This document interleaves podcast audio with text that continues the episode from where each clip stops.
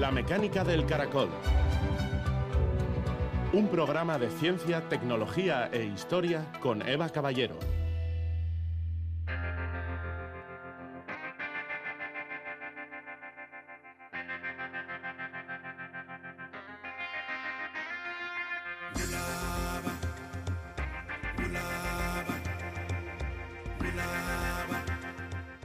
La felicidad no depende solo del sexo, pero el sexo contribuye a la felicidad. Laura Morán, psicóloga.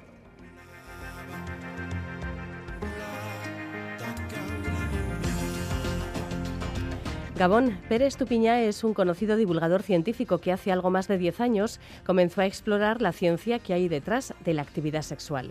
El resultado de esta investigación, que le ha llevado a lugares muy diversos, desde laboratorios de biología a club swingers, eh, son dos libros sobre la ciencia del sexo, sobre la parte biológica y la afectiva, sobre relaciones entre personas, usos sociales, trastornos sexuales poco comunes e incluso sobre sexo tántrico. Pérez Estupiñá y esta segunda entrega de la ciencia del sexo es hoy nuestro primer invitado. Además, José Ramorejón nos contará varias historias protagonizadas por soldados nazis, pilotos en su mayoría, que participaron en la guerra civil, por ejemplo, bombardeando localidades vascas. Soldados que fueron detenidos o que murieron tras estrellarse sus aviones. Incluso hay alguno que fue arrestado por las fuerzas republicanas cuando iba de excursión por el monte. Comenzamos.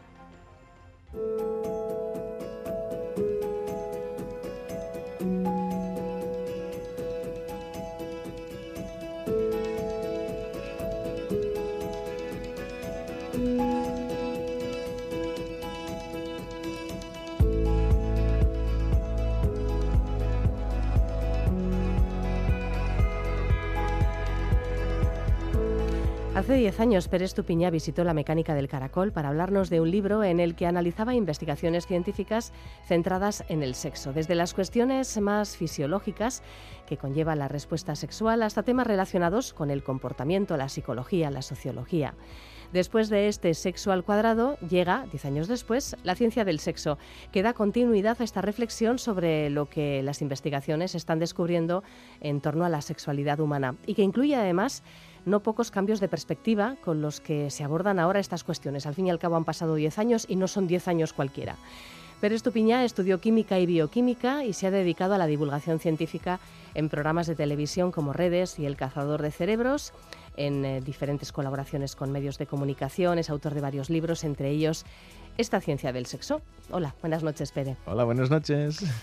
En la preparación de estos dos libros has hablado, incluso te has metido en el laboratorio de equipos pues que estudian resonancias magnéticas de personas teniendo orgasmos o que estimulan el placer en, ratas o en otro tipo de animales. En fin, la primera cuestión que te quería plantear es si eh, en este entorno se abordan estos temas con cierto pudor, a pesar de que son tan científicos como, yo que sé, eh, la búsqueda de neutrinos espaciales si tú mismo has sentido en algún momento de estas investigaciones, al fin y al cabo llevas ya dos, eh, pues también cierto pudor, porque yo no te diré que a veces cuando tratamos estos temas en los medios, pues hombre, en algún momento, claro, estar la decimoquinta vez que dices clítoris, pues es como que dices, jo, no sé, esto da como un poquito de cosita. Sí, el pudor, el pudor existe en, nosotros mismos alrededor de la sexualidad, eh, tenemos ciertos reparos, cierta incomodidad, es algo muy íntimo, entonces... Lo que pasa es que a medida que nos vamos familiarizando, a medida que vamos o leyendo o, interiorizándolo, lo vamos perdiendo. Y a los científicos les pasa lo mismo. Es decir, los investigadores que están investigando los aspectos fisiológicos de la sexualidad, pues ya le han perdido el pudor. Sus compañeros no. Ellos son conscientes ¿no? de eso y saben que es más difícil que les financien estudios alrededor del sexo que de eh, la nutrición o los riñones o, el oído, cuando son cosas también de la fisiología humana, ¿no? Entonces, sí, yo diría que, por no y eso mira que lo he pensado, ¿eh? pero no sé por qué sentimos tanto pudor con algo que es tan natural, ¿vale? es, como incómodo eh, y, y, lo que yo pretendo con el libro es informar primero, o sea, dar conocimiento, pero también que haya un cierto cambio de actitud, ¿no? Que se vea como algo bonito, positivo, que une a las personas, que no es solo para tu placer, sino también para el placer del otro y el bienestar del otro. Entonces yo creo que, perdiéndole poco a poco el pudor se llega a eso. Planteas al principio del libro algo pues eh, muy interesante, ¿no? Dices que vas a explicar cosas de las que no hemos oído hablar jamás. Eh. Algunas de las que yo he leído, es cierto que no había oído hablar jamás, de, nunca jamás de ellas. Mm, a ti, de, todas las que mm, has eh, reseñado, no sé, ¿cuál es la que más loca te ha parecido? Ah, bueno, como locas. o extraña, o, inesperada. Em, bueno, hay muchas, ¿no? Pero depende qué adjetivo le pongamos. Por ejemplo, en, locas, las parafilias, ¿no? Eh, y es una parte, la parte más gris de la sexualidad. Eh, o sea, son cosas que, que no puedes llegar a entender cómo... Una cosa es el fetichismo. El fetichismo sano sería pues que a alguien le guste chupar un zapato. ¿Vale? Bueno, pues a mí no me gusta, pero, pero no haces daño a nadie si la persona se deja chupar un zapato, ¿no?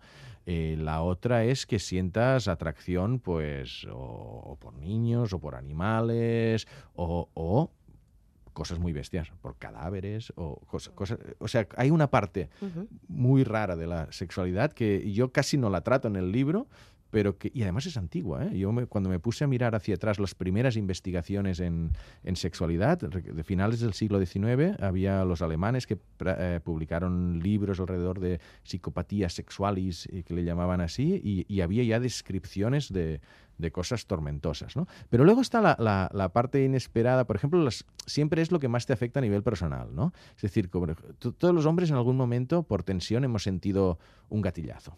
¿vale? Es decir, que eh, nuestro sistema cardiovascular funciona bien, nuestros penes tienen erecciones normales, pero en un momento determinado, por nervios o por lo que sea, dices, ostras, ¿qué ha pasado aquí que no se me ha levantado?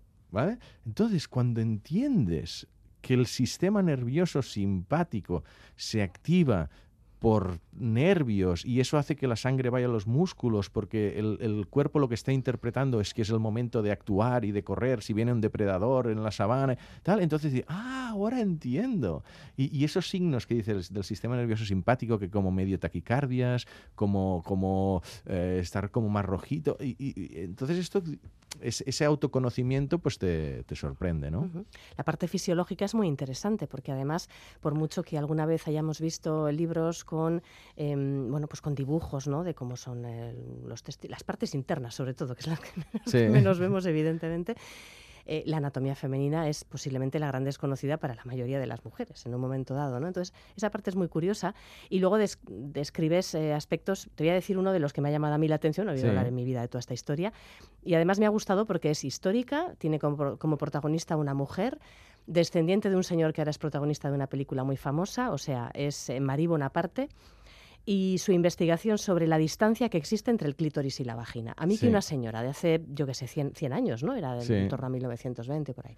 Independientemente de que su abuelo, su bisabuelo fuera Napoleón se dedicase a investigar la distancia que existe entre el clítoris y la vagina para descubrir por qué no tenía orgasmos, me quito el sombrero, el sombrero que no tengo. Y, está publicado, y lo publicó, ¿eh? No, no, no es que no es una anécdota que pueda ser. A veces hay anécdotas históricas que pueden ser inventadas. Esta no, este hay un artículo publicado con un seudónimo, no con su nombre Bonaparte, ¿no? Y ella, pues, todo partió de la base de la observación de que había mujeres que llegaban al orgasmo en el coito, con la penetración, y otras que no. y se planteó el por qué.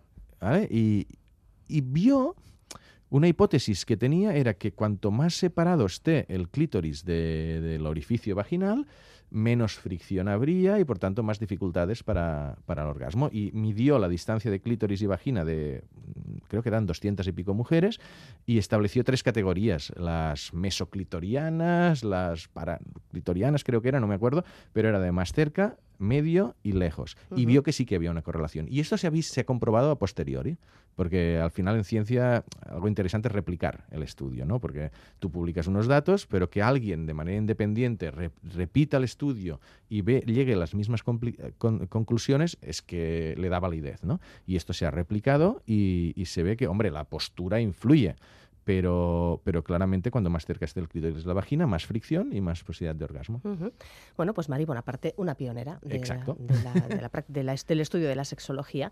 Hablando del clítoris, por ejemplo, he dicho que iba a decirlo 15 veces en esta entrevista, no creo que tantas. ¿Las contamos? Pero, llevo ya unas cuantas. Eh, hablando del clítoris, em, dices que las variaciones de su tamaño son mayores que las del pene. Y eso que en el imaginario colectivo desde los tiempos más remotos, el tamaño del pene ha hecho correr ríos de tinta y ha creado creado no pocas insatisfacciones, traumas y, en fin, eh, y malos rollos, ¿no? Em, porque el, clítoris tiene muchas más variación de tamaño. ¿En qué sentido? Porque eh, es así, no, no, no sé el, el porqué eh, fisiológico, pero si tú mides la diversidad de tamaños de penes, pues hombre, hay más grandes y más pequeños, pero si, quitas del medio los micropenes, que son personas que tienen pues, menos de 7 centímetros y tal, dentro de la normalidad, pues no, hay tantísimas diferencias. En cambio, de clítoris sí. Hay clítoris que son 5 o 10 veces más grandes que otros. Y, algo interesante respecto al tamaño del clítoris es que el clítoris tiene como receptores de testosterona. Las mujeres también segregáis testosterona, menos que los hombres, pero tenéis. Y en momentos de la vida puede crecer un poco puede ser un poco más grande, un poco más pequeño. El pene de los hombres siempre es del mismo tamaño, prácticamente. Eh, el clítoris no. Entonces, no es. También se ha visto una cierta asociación en, en un poco más de placer a tamaño de clítoris un poco mayor. Porque al final al final si está un poco más fuera, pues es más fácil estimularlo, ¿no? Eh, no, no, es que tenga más o menos terminaciones nerviosas, pero, pero sí que es, es, es, más fácil de estimular. ¿no? Y luego la parte interna del clítoris, que es la gran desconocida, que no, no se contemplaba hasta, hasta que se descubrió hace, no sé, veintipocos años, que el clítoris por dentro es, tiene todo este cuerpo cavernoso, porque vienen de las mismas estructuras embrionarias, pene y clítoris. son lo mismo, igual que ovarios y testículos vienen de lo mismo. No se quedan adentro, no se van afuera.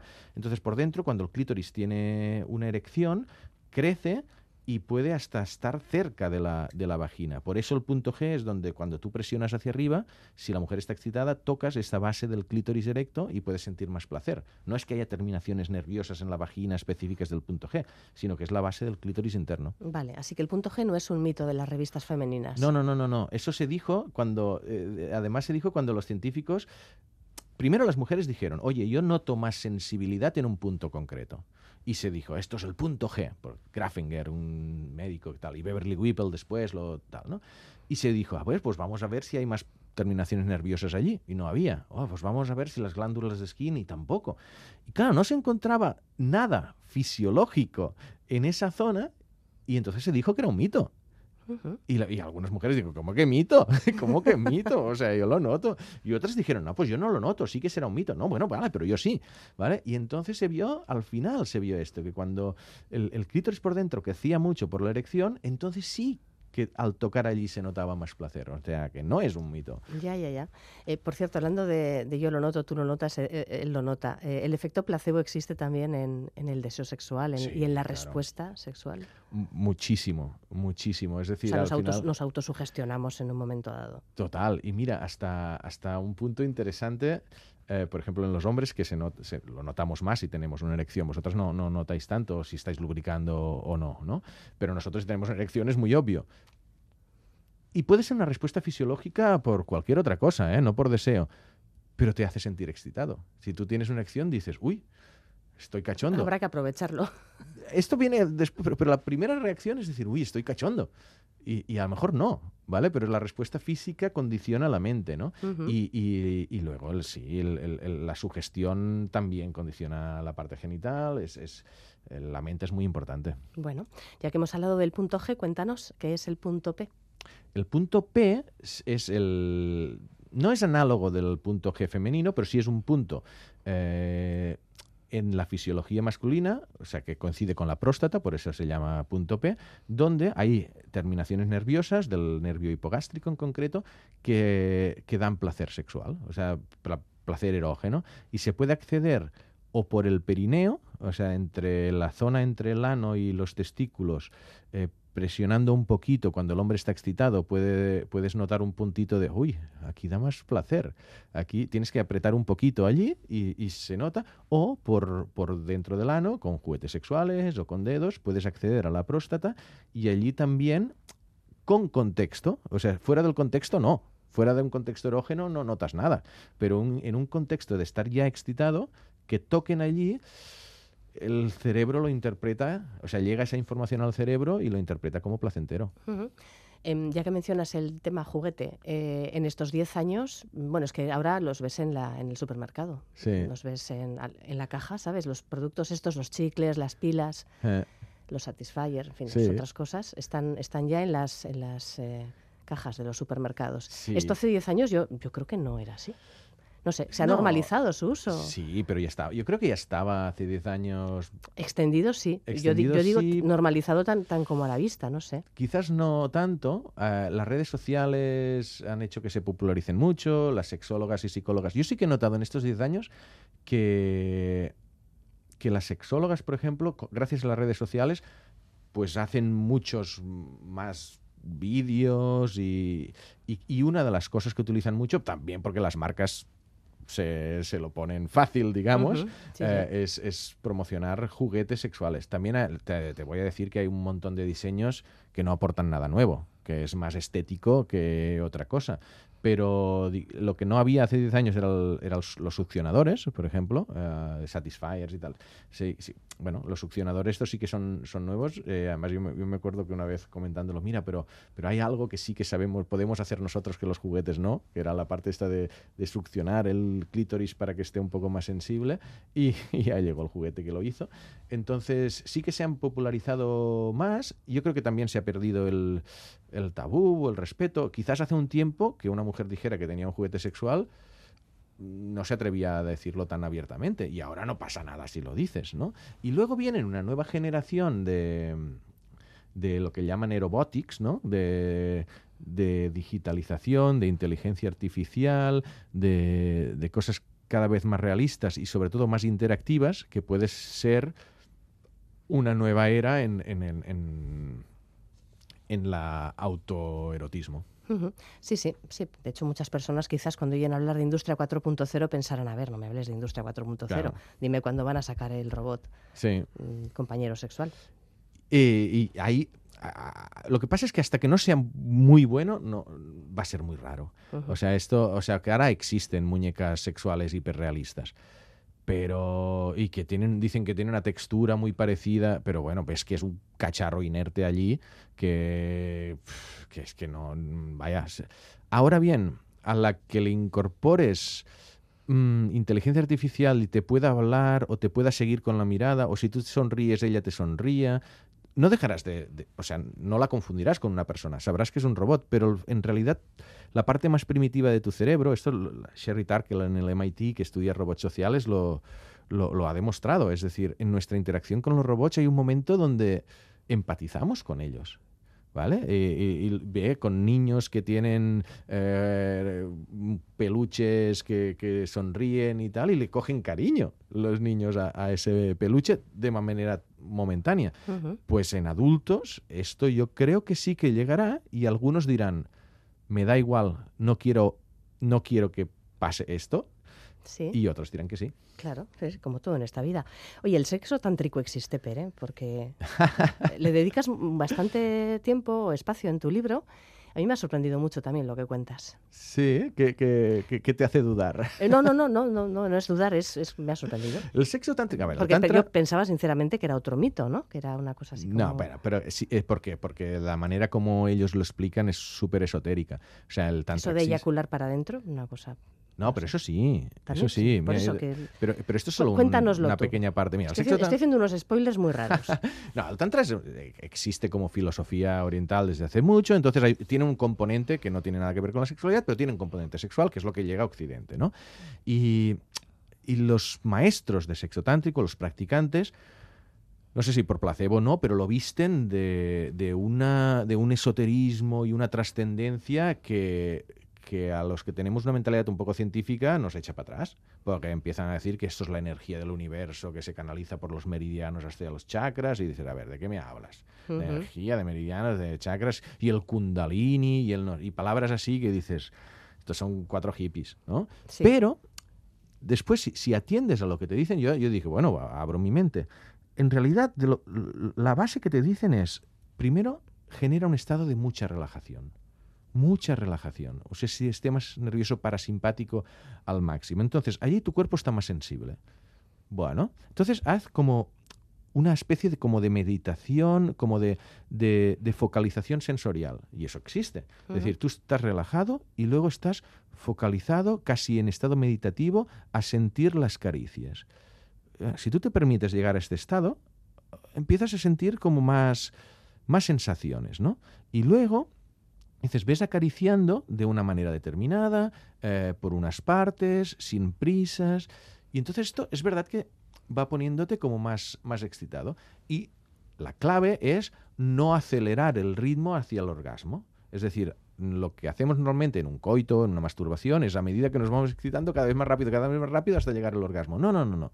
Tú mantente poco a poco, sin acelerar el ritmo, hasta alcanzar un grado de excitación máxima, preorgásmica, y mantente allí todo el tiempo posible. Entonces, claro, ¿esto qué quiere decir? Esto estás deseando el orgasmo, pero no llega y dices, pero va rápido, va más rápido. Y dices, no, no, no, así. Y entonces eso lo que hace es crear como una especie de, tensión sexual que si se mantiene durante mucho tiempo se crea mucha sensación de energía. Define mucho tiempo.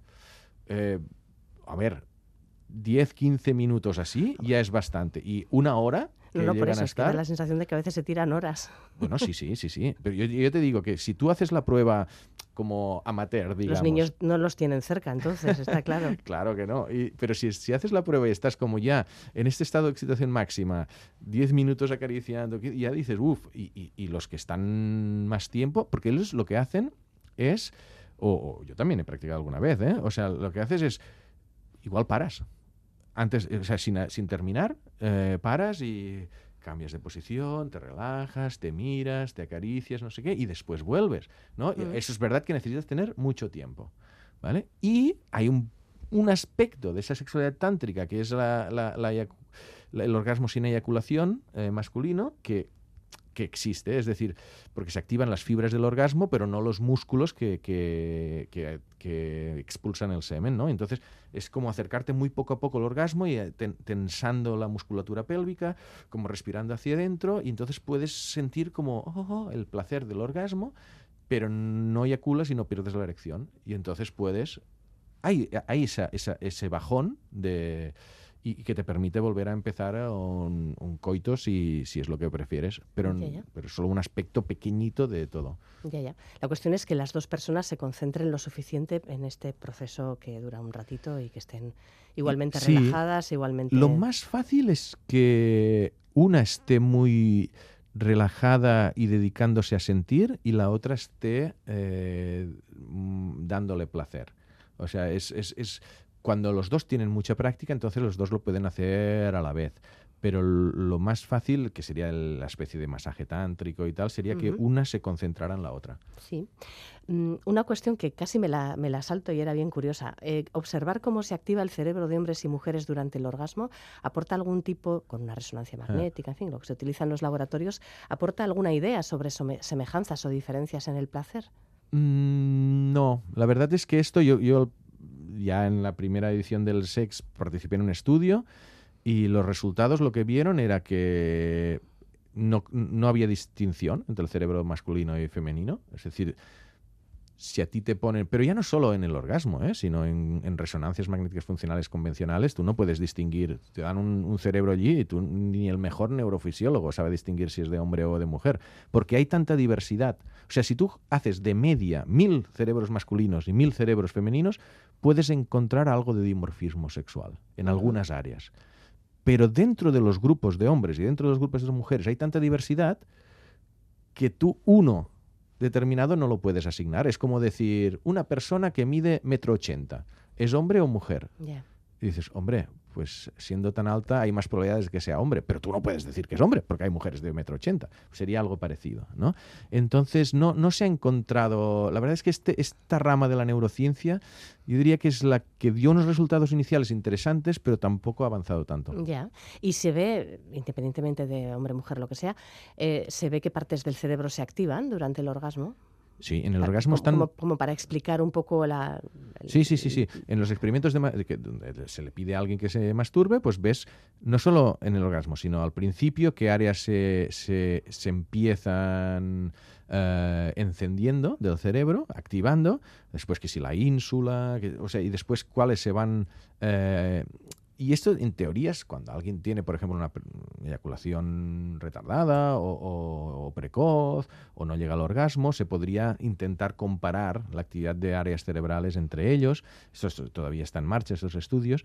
Y lo que se observa en el orgasmo es que prácticamente todas las áreas están encendidas. No hay ninguna actividad que los científicos hayan registrado que se enciendan tantas áreas cerebrales a la vez, menos, menos el, una parte del córtex prefrontal, que es donde reside en principio el control. Entonces eso justifica un poco esa sensación de, en el orgasmo de, pérdida de control que tienes, de, como si se te fuera la cabeza. Mm, pero el resto está todo muy activo. Vale. Pregunta desde el otro lado de la pecera, porque estás convocando público en, algunos momentos de la charla.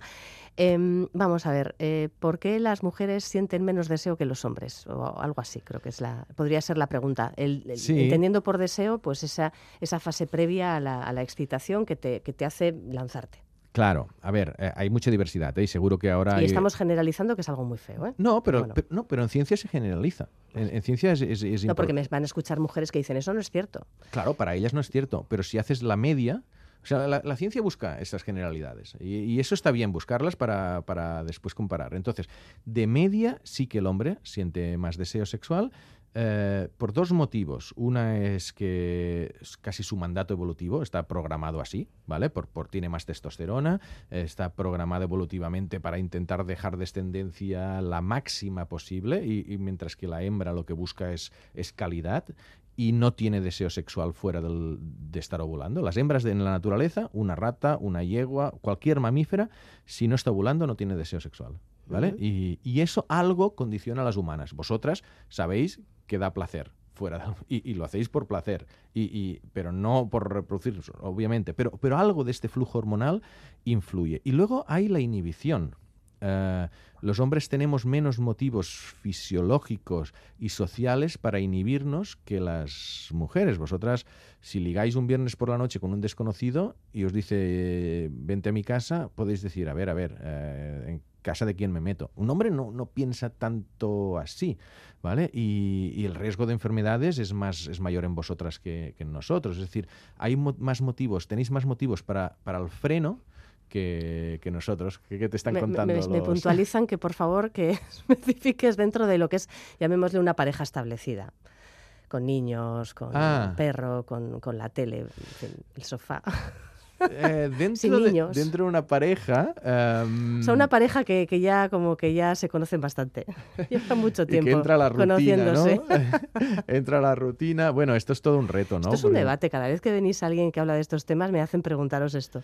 Sí, sí. A ver, dentro de una pareja, lo que pasa es que, bueno, como sabrán todos, entra la rutina y, y, va desapareciendo la motivación por lo, por lo nuevo, ¿no? Eh, no las preocupaciones de, los hijos, o sea, es, un desastre. Eh, la, vida sexual es, complicada. Cada pareja es un mundo. Mira, yo entrevisté eh, psicólogos de pareja que estudian eh, las relaciones de pareja, la sexualidad, y me decían, mira, si es difícil entender la sexualidad de una persona, la combinación entre dos es muy complejo de, llegar a conclusiones generales. Entonces, lo único que se ve que funciona es intentar crear condiciones que simulen la novedad. Es decir, si la pareja es pongamos que la pareja es cerrada, que no, no dije, no, no, se permita estar con otras personas. No vas a cambiar de pareja, va a ser la, misma, el mismo cuerpo, las mismas preferencias, pero si incorporas algún juguete o alguna práctica o haces un viaje y dices, no, no, no, vamos ahí, pero no vamos a ver iglesias, ¿vale? ni, a museos. Vamos a darnos un tiempo para, los dos. Pues es un, es un hotel diferente, es un entorno diferente. O sea, todo lo que genera un poquito de novedad, pues le da un poco de, ilusión, ¿no? Sí, les voy a recomendar que se compren pelucas. Compraos pelucas. Bueno, por ejemplo. Gafas, gafas, pelucas, gabardina. Bueno, Pere, que vamos ya terminando y quería preguntarte también, dentro de todas las cosas que evidentemente han cambiado estos, en estos últimos diez años desde tu anterior libro, pues es que también se han perdido eh, muchos tabúes eh, sobre eh, todo lo que tiene que ver con la sexualidad no normativa. Sí. Y, de hecho puede ser algo que mm, lo que describes sobre em, intersexualidad también, o sobre no binarios, o sobre personas asexuales, o sobre eh, en fin, hay, muchas cosas que mm. se salen de lo que era la ortodoxia. Hace 10 años ya se salían, mm. pero ahora es también, como hablábamos de los juguetes, es como es algo como mucho más evidente, quizás también porque las nuevas generaciones lo abordan con total normalidad y eso es algo mm. muy positivo. Em, Es, uno de los cambios que tú has notado en estos 10 años. Sí, es un cambio cultural. La intersexualidad no, porque es un componente muy físico, personas que tienen ambigüedad genital por, temas eh, genéticos, hormonales, em, pero lo digamos la, el género fluido, la bisexualidad, eh, esto sí que a medida que la sociedad lo, le va perdiendo el estigma, y podemos hablar también de parejas, eh, lo que llaman no monogamias consensuadas, ¿eh? o sea, que si el poliamor, que si la sexualidad liberal. Lo que vemos es que a, medida que se pierde ese, este, este, estigma, hay más personas que dicen, bueno, yo lo veo como, un, como una opción, ¿no? Y en concreto en el tema del género, siempre ha habido transexuales que tienen una identidad de género desde pequeños muy diferentes a su cuerpo, ¿vale? Llaman disforia de género, a alguien no les gusta el término, pero, pero en, la parte de transexualidad más convencional existe. Luego también hay, eh, como el género es la construcción social, hay personas que casi por motivos sociológicos y, políticos dicen, no, no, no, yo quiero ir en contra de, de este binarismo tan establecido y se definen a sí mismos como más fluidos, no porque se sientan desde pequeños, sino por de manera cultural dices, no, pues yo me defino como género fluido y, no quiero vestirme según lo que se espera de mí. Y está muy bien, está muy bien. Y como hay un rechazo por unas posturas muy conservadoras, casi al ataque, esto polariza más. Y, porque estamos en una sociedad muy polarizada, ¿vale? Y entonces genera todavía más, más vehemencia por ambos lados y, por desgracia algo que debería ser mucho más natural y positivo y bonito, pues eh, se, está enrarecido. Ya. Bueno, es eh, algo que comentabas tú antes en, relación a, otra, otro asunto, pero creo que era sobre las parafilias, ¿no? Decías que mientras no haga daño a nadie ni... Claro. Pero bueno, el, problema de, la ofensa moral, por así decirlo, es... Ah va mucho más allá, porque hay gente que sin que le venga, ni le vaya ni le venga un tema, se puede sentir ofendido, ¿no? Que le den. Efectivamente. O sea... es un tema para hablar, tengo apuntado, ¿eh? hablarlo con, con, alguien ya del ámbito más de la psicología, porque... Porque no es tan fácil común que le den, ¿no? Sí, sí, sí, pero el tema de, de, por qué hay personas que se ofenden ante las... Mm, prácticas, orientaciones, barra gustos de otras personas, a mí me llama mucho la atención, pero bueno. Bueno, hay un tema religioso detrás, ¿eh? O sea, la, religión eh, no, no es intolerante por, por, definición. O sea, no, no tolera que otras personas hagan algo en contra de lo que se supone que es el bien. ¿Vale? Entonces no es solo yo formo parte de mi grupo y el resto que haga lo que quiera. No, no, tienes que evangelizar. Tienes, los otros son pecadores y, y claro, yo creo que de, fondo está eso. Sí. Bueno, la religión y la herencia de tabúes y de que puede afectar a gente más joven, etcétera, etcétera. Sí. Pérez Tupiñá, la ciencia del sexo, ¿en 10 años harás otro? No, creo que no. Porque ahí sí que saldrán robots a cascoporro ya. ¿eh? si hay alguna revolución... ChatGPT sex, barra sex. Sí. no, bueno, yo me digo... ChatGPT X. ChatGPT-X, eso, si no lo han patentado está bien. Pues está, yo creo que está al caer, está al caer. Gracias, Pere. Abrazo.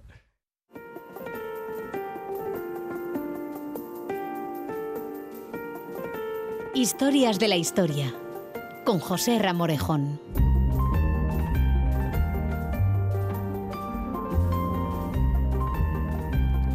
En marzo de 2023 se localizaron en la Sierra de Guadarrama, en Madrid, los restos del primer avión alemán derribado en la Guerra Civil. Las circunstancias de este episodio fueron además excepcionales. Se trató del primer derribo en plena noche en combate aéreo de la historia. En un momento en el que el radar no estaba instalado en los aviones, resultaba muy difícil localizar y acertar a oscuras y además en pleno vuelo al enemigo. En cualquier caso, este solo era uno más de los muchos incidentes con aparatos alemanes que querían demostrar a la comunidad internacional la colaboración de Hitler con el ejército sublevado. Antes de aquel 25 de julio de 1937, sobre las cumbres de Guadarrama, en Euskadi ya se habían registrado numerosas pruebas de la participación nazi en la guerra. José Ramorejón vuelve a la mecánica del caracol para contarnos algunas de estas incidencias, las más curiosas, curiosas anecdóticas y, también trágicas. Hola, José Ra. Hola, hola de nuevo. Podemos empezar por la protagonizada, la incidencia protagonizada en Gasteiz por el alférez Ekehard Hefter. Pues sí, este suceso es bien conocido por los gasteiztarras. Han quedado, además, testimonios gráficos del acontecimiento. Tuvo lugar el 28 de septiembre de 1936. Se suponía que los alemanes no estaban en España, así que las autoridades locales hicieron la víspera una no recepción a los pilotos teutones. Estos, en no agradecimiento por los no honores recibidos, organizaron una demostración aérea con una escuadrilla en formación sobrevolando la ciudad. En un momento dado, el alférez Heckerhard Hefter, bueno, el, mi alemán no es muy bueno, alemán. se salió de la formación eh, con eh, su biplano Henkel 51 y hizo un vuelo rasante no se sabe muy bien si pretendía hacer alguna cosa, lanzar flores o lanzar algo. O hacerse el chulo, vamos, también. Sí, o hacerse el chulo, sí, porque eh, algunas fuentes eh, también creen que iba animado por los efluvios alcohólicos de la víspera. El tren de aterrizaje choca contra una chimenea o contra una torre de la iglesia, porque aquí hay eh, versiones diferentes según los testimonios, cae en diagonal, libra por los pelos el kiosco de música y se estrella mortalmente contra una esquina de la Plaza de España. El piloto no fue además la única víctima. Se lleva por delante a dos desafortunados que pasaban por allí. Antonio Peral, lechero de 29 años, natural de Arredondo, en Cantabria, que muere al instante, y Vicente López de la calle Herrero, natural de Maestu, de 20 años, que fue llevado a Santiago pero muere a las eh, cuatro horas. Cuando decía lo de la no recepción y el no agradecimiento, me refiero a la rápida pero bastante torpe reacción de las autoridades municipales que envían apresuradamente a dos funcionarios a tapar con pintura roja las cruces gamadas que lucían los restos del avión y que evidenciaban la procedencia del mismo. De todas maneras, debieron de usar una pintura mm, eh, o que no era muy buena o que estaba muy diluida, porque eh, parece ser, según eh, se refleja en testimonios recogidos de aquella fecha, que se adivinaban bastante claramente, a pesar de esa pintura roja, las cruces gamadas que, que llevaban los aparatos. Por cierto, hasta la reforma de la Plaza Nueva en los años 70 o 80, las señales que dejó el incendio del aparato podían verse todavía en las fachadas de la plaza. qué cosas. Otro de los incidentes desconcertantes en los que estuvieron implicados pilotos alemanes tuvo lugar en el Alto de Urquiola, en lo que podríamos mm, calificar de excursión poco afortunada. Esta anécdota desafortunada para los nazis en Euskadi tuvo lugar el 5 de abril de 1937 cinco días después, por cierto, del bombardeo de Durango y tres semanas antes del de Guernica. Imagino que los milicianos republicanos eh, eh, implicados en este suceso que os voy a contar no dieron crédito a sus ojos cuando ven acercarse eh, desde, desde Vitoria a cuatro despreocupados pilotos nazis uniformados en un todoterreno de fabricación alemana que ondeaba una bandera monárquica española por la carretera. Qué, qué melé, ¿no? Así que mm, con los, con los símbolos quiero decir que lío se traían. sí, bueno, me imagino que para, para que quedara claro, eh, por, si por, si acaso, por si alguno de los bandos rebeldes eh, no sabía distinguir muy bien los, eh, los vehículos de un, de un lado y de otro, para que supieran con quién estaban, ¿no? Bueno, el caso es que no se sabe muy bien si los vascos dispararon inmediatamente, si les dieron el alto y dispararon cuando el conductor dio marcha atrás apresuradamente, cuando se dio cuenta de de, que se habían metido en la boca del lobo. El caso es que eh, uno de los eh, eh, tres aviadores, el, el chofer, murió en el intercambio de disparos y los otros tres aviadores fueron hechos prisioneros. Por cierto, que uno de estos prisioneros, el capitán Paul Frese, llevaba 25 años viviendo en Zarauz, donde regentaba un negocio de maquinaria. O sea, que ya vivía aquí, qué curioso. bueno, suponemos que, también en, su día pudo haber hecho, esto es una especulación, pero labores de, espionaje parece que aprovechaban para hacer excursiones porque em, eh, en, la detención de, estos eh, militares alemanes hmm. eh, mm, encontraron el, el, diario de uno de ellos, de un tal Schulz, eh, se lo incautaron eh, y eh, la prensa internacional publicó algunos extractos de este diario como prueba de la presencia de los alemanes en, Euskadi, pero también recogía este escrito, este manuscrito recogía algunas impresiones curiosas de, de, este aviador. escribió, por ejemplo, fantástica belleza del paisaje, sobre todo en los alrededores de Vitoria Salida para San Sebastián. Impresión enorme, maravillosamente situada a la orilla de un mar nimbado de montañas, además mm, con un cierto tono Bueno, pues, poético. Sí, sí. Altas y bonitas casas, largas calles bien conservadas, buenos cafés, parques y plazas. Poca gente como abandonada. Como para no haber salido corriendo. Eh. No nos consta si acabaron estos señores eh, fusilados, encarcelados, fueron liberados cuando los nacionales Sí, bueno, fueron, eh, fueron, fueron hechos prisionero- eh, prisioneros, claro. eh, bueno, normalmente se les interrogaba.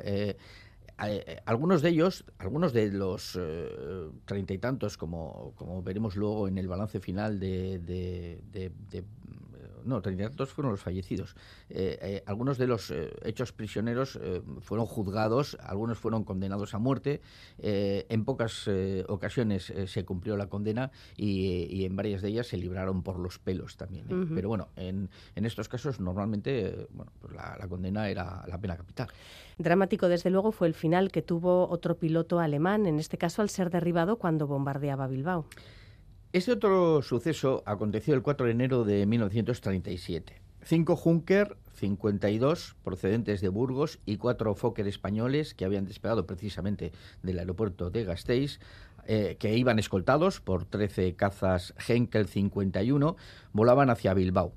Te puedes imaginar que sus intenciones no eran precisamente eh, Ver el paisaje. eh, sí, ni, ni tampoco repartir flores. Las baterías eh, antiaéreas comenzaron a disparar para intentar evitar el bombardeo de la villa y a su encuentro salieron también varios aviones republicanos. Uno de los aparatos fue derribado y se estrelló en Alonsotegui. Dos de los cinco tripulantes consiguieron saltar en paracaídas, uno de ellos eh, cayó en Enecuri y fue hecho prisionero y el otro no tuvo tanta suerte. El subteniente, Adolf Hermann, cayó en el barrio bilbaíno de San Adrián. Una turba enfurecida llegó hasta él. Aquí, de nuevo, hay también versiones distintas. Unos dicen que sacó su arma y mató a una mujer, que disparó contra el bulto y mató a una mujer.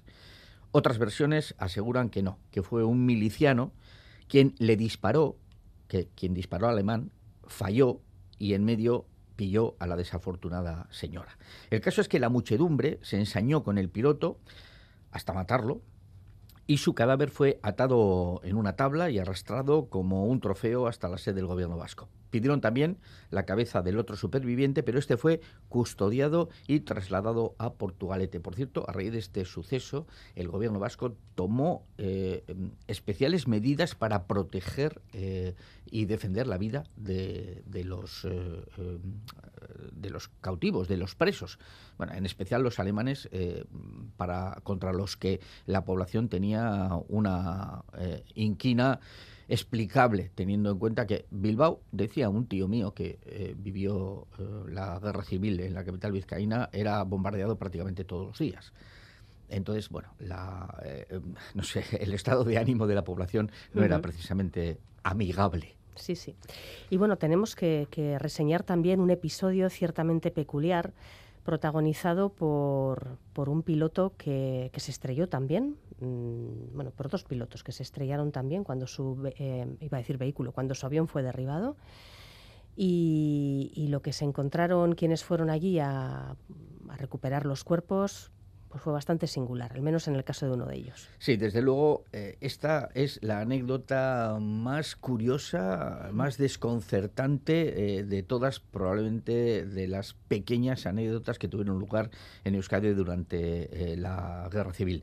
Era el 18 de abril de 1937, las sirenas de alarma antiaérea vuelven a sonar en Bilbao, Seis bombarderos alemanes vuelan hacia la villa a gran altura, cazas republicanos de nuevo dirigidos por el entonces as de la aviación, Felipe del Río. Por cierto, que este hombre merece un capítulo aparte. Digo que estos cazas republicanos salen al encuentro de los bombarderos eh, alemanes, aciertan a dos de los aviones enemigos, eh, que prefieren, por cierto, morir matando y sueltan su carga sobre la ciudad antes de huir. Uno logra aterrizar en Legutio, el otro planea hasta Galdacao, donde se estrella. Dos tripulantes saltan en paracaídas, pero lo hacen ya demasiado tarde. El paracaídas o bien no le da tiempo a abrirse o bien falla y no se abre. Eh, eh, uno de ellos se estampa a orillas del Ibaizábal, pero la sorpresa la da el otro tripulante. Las marcas en la tierra evidenciaban que había rebotado cayendo tres metros más allá del primer impacto. o sea que cayó, rebotó. Cayó y rebotó. Vaya. El cadáver estaba boca abajo, extendido en forma de estrella, pero ahí no acaban las sorpresas. Al darle la vuelta, descubren que tiene las cejas depiladas y los labios pintados de rojo. Pero aún hay más. Al desnudar el cadáver, el forense descubre que vestía una prenda íntima femenina de seda de color rosa. El cadáver tenía atributos masculinos.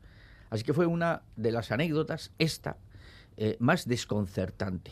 Y se llegó a identificar a, este. Sí, sí, sí. Eh, eh, bueno, no se estaban identificados el piloto y los otros dos aviadores. se sabe que era uno de los otros dos, que los cadáveres estaban bastante desfigurados. Es que el, primer piloto del que vamos a hablar ahora el, vamos, el piloto del, eh, del, avión en ese momento, eh, de ese sí se conoce toda su historia y su identidad porque, curiosamente, una cosa que creo que estaba prohibida, llevaba su pasaporte. Es decir, eh, fue perfectamente identificado. Los otros dos, pues bueno, se saben los nombres, pero no se sabe quién era quién. por lo tanto, era uno de, de, los otros dos, de las otras dos entidades que, se, que se descubrieron. Eh, el caso es que, eh, bueno, este, este capítulo desconcierta y sigue desconcertando. Hay incluso quien, quien duda de que, de que esto fuera así, pero mm, bueno, parece que testimonios del, del momento eh, las dudas vienen porque la prensa no refleja estos detalles. Claro. En cualquier es que quizás no se hicieron públicos, claro. Eh, claro, y en cualquier caso no se reflejan estos detalles porque lo más importante en ese momento es demostrar a la comunidad internacional para hacerle cambiar de postura, eh, eh, demostrar que Alemania estaba participando en la guerra civil. Entonces, yo creo que con buen juicio hay quien prefiere orillar anécdotas para no desviar la atención e intentar por todos los medios que sobre todo Francia e Inglaterra eh, modifiquen su postura de no intervención y apoyen al, gobierno eh, legítimo. Sí. Eh, entonces, es probable que esa sea la explicación que hace que no. Pero quizás el forense o alguien reseñaría estas, estas sí, anécdotas. Sí, no, no, está claro que si ha llegado hasta nosotros hubo, quien, hubo, hubo, quien las contó y hubo quien las recogió. bueno, algunos estudios o algunos informes que se han hecho posteriormente la dan por buena dan por buena. Esta desconcertante, desde luego, creo que es la palabra, eh, anécdota de este piloto. En un primer momento piensan que, es una mujer y luego dicen, no, no, no, los alemanes no, no utilizan, no tienen mujeres piloto, no utilizan a, las mujeres porque, bueno, pues, pues es la concepción de la época, ¿no? y entonces, pues bueno, no, saben muy, no se sabe muy bien eh, eh, quién era este, esta persona y por qué eh, de, sus, de sus hábitos, vamos, digamos. Bueno, em, hay también una, una, anécdota relacionada con el piloto que sí fue identificado porque llevaba el pasaporte encima. Sí, eso es lo que, lo que te decía. Entre los restos del aparato se encuentra un pasaporte, está a nombre del teniente Hans Sobotka. Pilotaba, como decíamos, el aparato, su cadáver está carbonizado, y sus manos sobre la cara en, una, en un gesto espeluznante, eh, porque está claro que vio venir la muerte. Pero lo sorprendente es que Sobotka era judío. Cuando su padre, austríaco, eh, fue invitado a un acto de homenaje a su hijo en Berlín, le dijeron que su, pasaporte debía estar marcado con la J de Juden, entonces, eh, Camilo Sobotka eh, llega incluso a afirmar que su hijo era ilegítimo, que su madre era aria, porque intenta por todos los medios evitar el estigma de ese sello en su, en su pasaporte.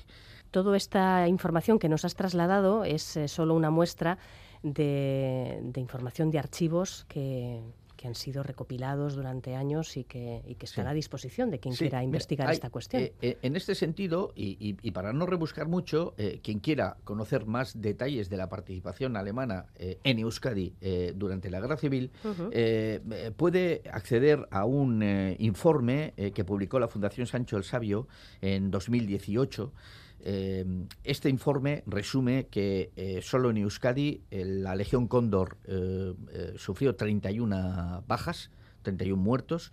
Esto supone nada menos que el 17% de las bajas en todo el Estado, que, es un número importante.